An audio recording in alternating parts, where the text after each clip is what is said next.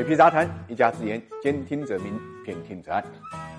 成也萧何，败也萧何。上世纪七十年代呢，科威特凭着丰富的石油资源，通过出口石油而一夜暴富，从一个沙漠穷国呢，变成了令人羡慕的土豪国家。那么现在，随着石油价格的暴跌，这个国家也面临着国库没钱了的局面。科威特位于呢西南亚阿拉伯半岛的东北部，波斯湾的西北部，国土面积不到一点八万平方公里，人口只有四百来万，但拥有丰富的石油资源。据了解呢，已经探明的石油储量是九百四十亿桶，大概占到全世界。总储量的百分之十，石油产业呢是科威特国民经济的支柱产业。这个国家百分之九十的财政收入呢来自于能源出口，同时有百分之八十的就业岗位呢来自于国有石油公司。也就是说，石油就是科威特的命脉。科威特的富也不是我们一般人能够想象的。就拿它的福利来讲，譬如在油价高涨的时候，政府会直接给全民发放现金，每人每个月将近一点四万人民币。国有石油公司呢给员工发放的工资跟福利待遇也比私营企业要好得多。科威特籍公民可以享受政府。府提供的免费医疗、免费教育和住房、饮水、用电、结婚、子女等方面的补贴。当然，这些福利都是建立在石油行情好之上的。随着石油价格的波动呢，福利又保持不变的情况下，科威特的财政赤字问题越来越严重。目前已经连续七年的陷入呢财政赤字了。据了解，今年科威特政府的预算赤字呢接近四百六十亿美金，大概人民币是三千一百四十一点二亿元。八月十九号呢，科威特财政部长呢就表示，国库中的流动资金呢只剩下。二十亿迪纳纳，大概折合人民币是四百四十七点五亿。也就是说，科威特的财政赤字远超国库现有的流动现金。按理说，在这种情况下呢，适当减少福利也是情理之中的事情。不过啊，由奢入俭是大家都不愿意选择的生活方式。科威特呢，也就没有开启激流机制，而是选择吃老本。一九七六年，科威特为了应对石油挖完的情况，设立了一个名为“未来一代人基金”的专项基金，把每年卖石油的百分之十的收入呢放到这个基金中间。到目前为止，这个基金规模呢已经达到五千五百亿美金。目前呢，科威特已经启用这笔钱，开启了吃老本的模式。但是我们也都知道有个词叫坐吃山空。据估计，五千五百亿美元的老本呢，如果在不变的情况下呢，十五年到二十年呢就会耗干净。也就是说，光吃老本实际上是行不通的。推动经济改革，找到多元化经济，减少对石油经济的依赖，才是长久之道。在国际上呢，其他依靠石油收入国家为生的国家还不少，他们也都面临着和科威特同样的问题，比如沙特、巴林、阿曼。阿联酋等等也都在寻找各自的出路。水皮认为啊，在新冠疫情和石油价格暴跌的双重打击之下，这些国家呢会被迫加速经济改革，国家之间呢也会重新面临着新一轮的洗牌。